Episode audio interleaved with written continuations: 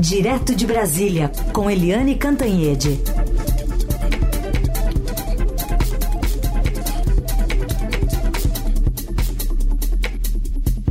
Oi, Eliane, bom dia e feliz ano novo. bom dia, Heisen, ouvintes. Feliz ano novo para nós todos. Para você, principalmente, viu, Heisen? Obrigado. Mas a gente começa o ano ainda de olho em alguns temas que ficaram ali do ano passado, meio que pendurados né, nessa história, por exemplo, da desoneração da folha de salários, esse vai e volta. E agora, o que, que acontece com essa medida provisória do governo que acaba né, com a desoneração e volta aí uma cobrança ainda que gradual dos impostos?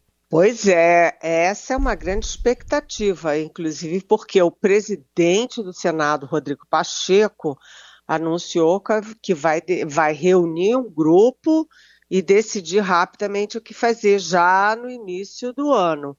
Ou seja, ele não vai esperar até fevereiro na reabertura do, uh, dos trabalhos legislativos, não. Vai ser logo. E o o que que o mercado prevê?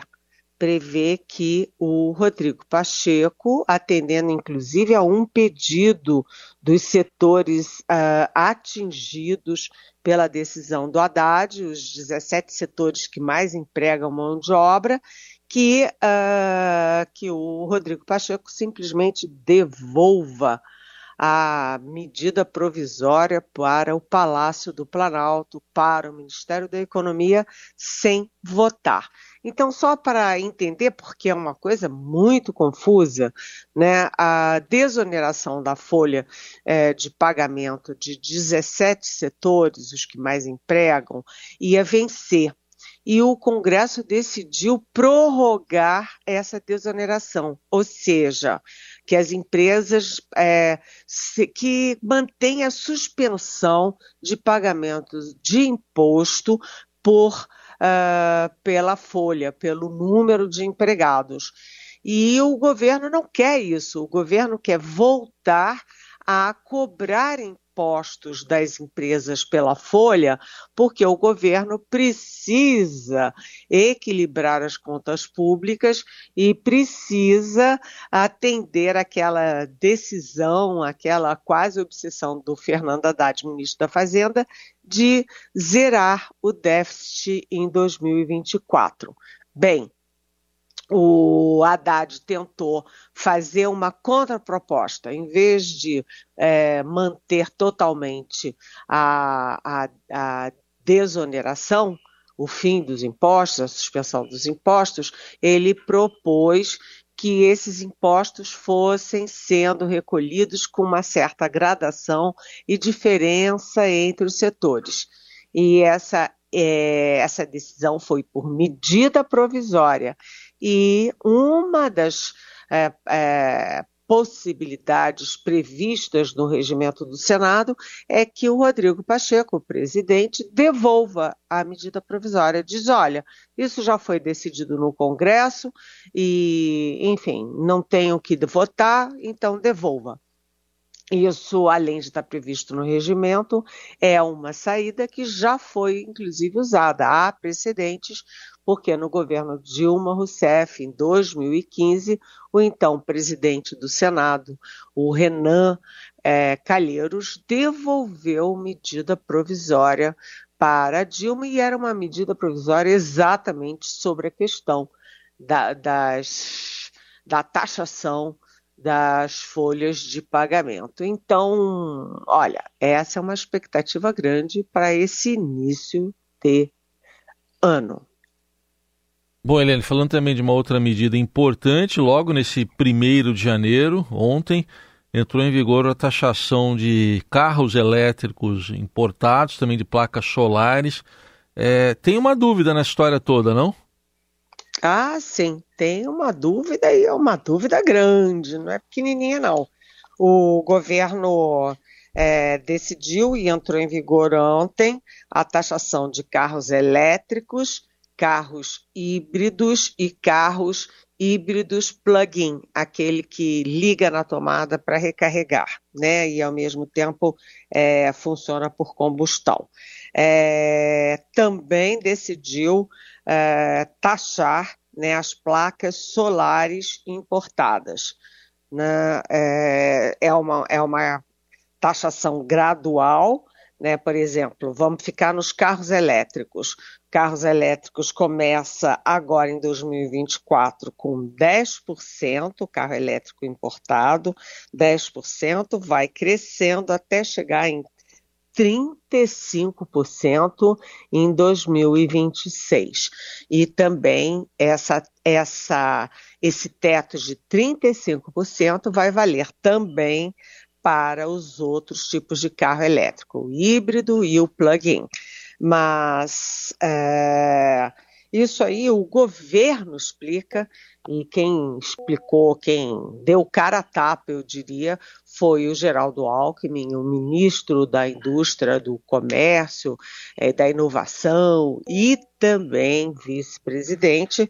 O Geraldo Alckmin disse que a taxação dessas importações é, é exatamente para financiar primeiro, a produção nacional de carros elétricos e, segundo, para o programa Mover, que é, significa transferência de créditos financeiros para as empresas que investirem em descarbonização.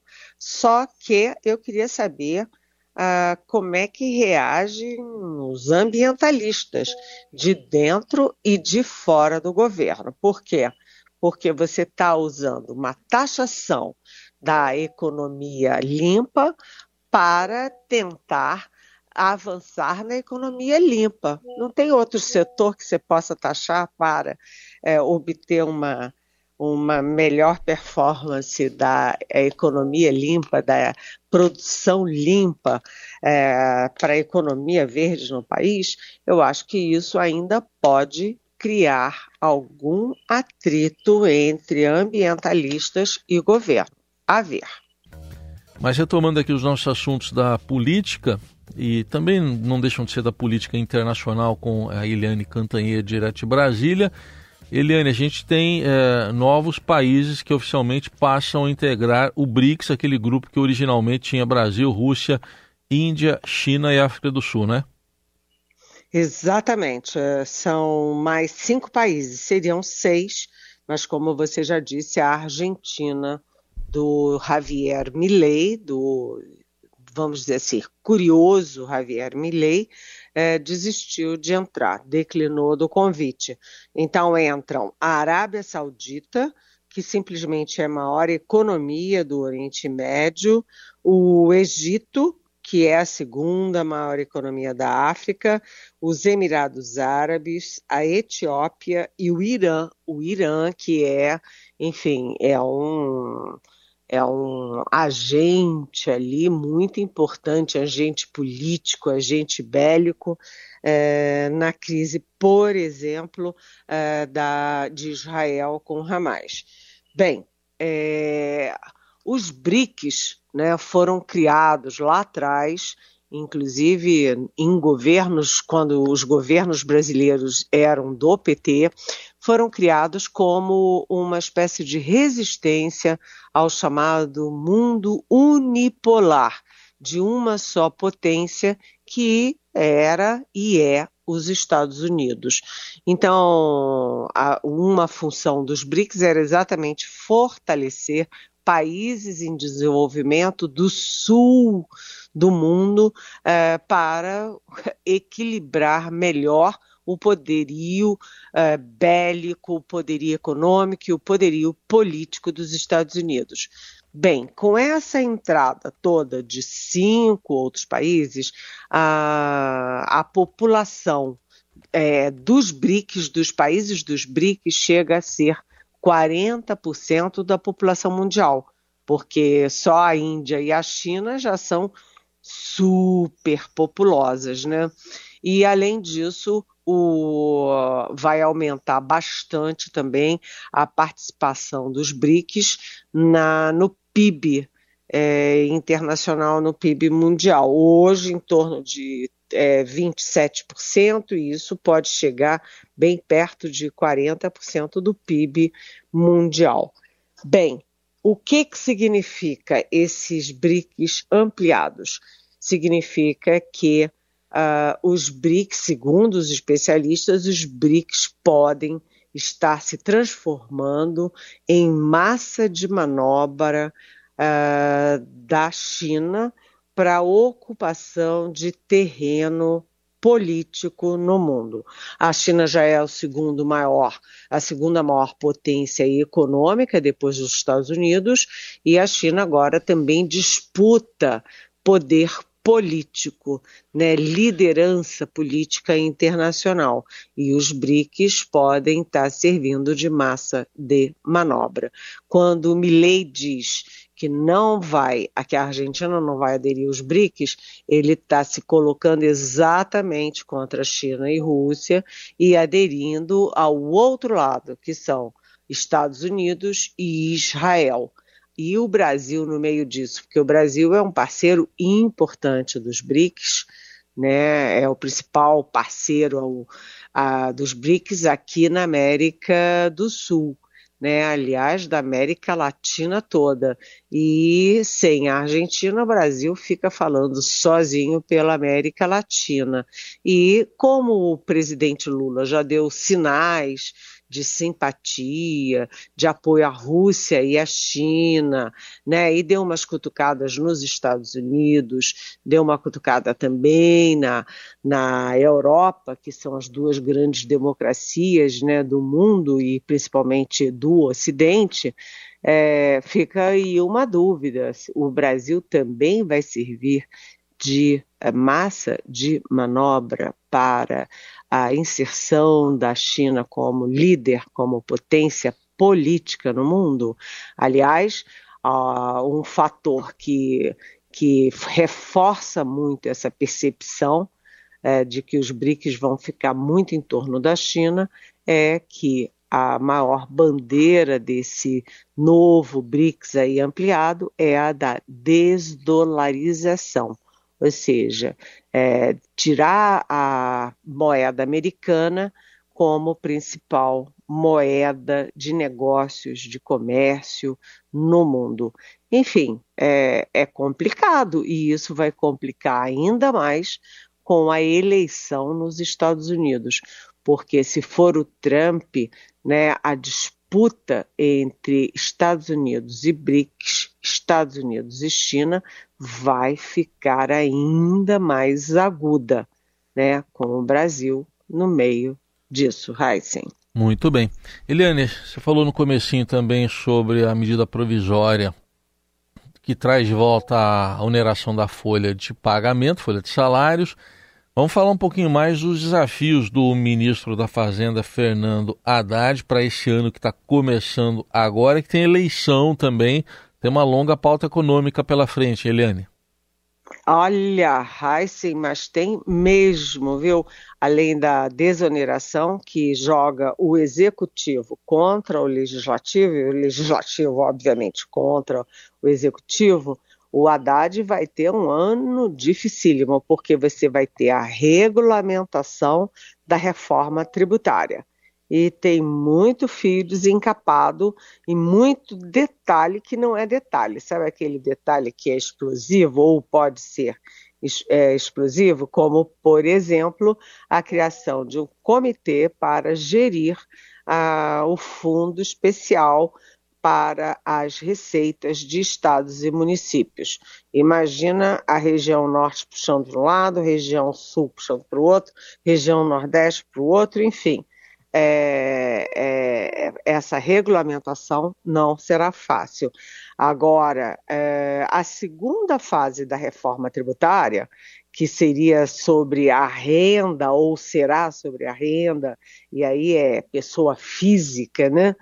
É, o imposto de renda da pessoa física, e isso aí é, hoje subiu no telhado, porque o Fernando Haddad, ministro da Economia, deu entrevista para o Globo meio projetando que essa segunda fase da reforma tributária pode ficar para 2025. Então, a Haddad tem a agenda muito pesada no Congresso e tem o desafio do déficit zero, é, da desoneração, da regulamentação da reforma tributária e se ele adiar a segunda fase da reforma para 2025, é uma sinalização muito ruim para o mercado. Muito bem, tá aí então para vamos aguardar porque afinal de contas tem um ano eleitoral pela frente, né? pautas complicadas, parece que não são muito boas para anos assim, né, Helene? Pois é, e, a reforma, e aí, aí é bom você ter é, me lembrado dessa parte da sua pergunta sobre as eleições municipais que devem botar o PT de um lado e o presidente Lula de outro. Por quê? Porque o PT está em décimo lugar em número de prefeituras no país. Né, ele tem que aproveitar que o Lula é presidente, tem que aproveitar essa força federal para tentar melhorar essa performance nas prefeituras. E de outro lado, o Lula precisa manter a sua base aliada muito robusta, né, muito inchada, com vários partidos de esquerda, de centro e de direita.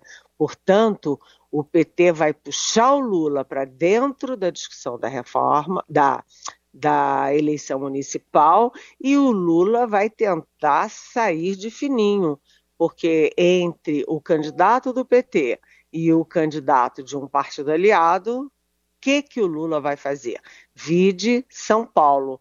O PT não tem candidato e vai apoiar o Guilherme Boulos do PSOL.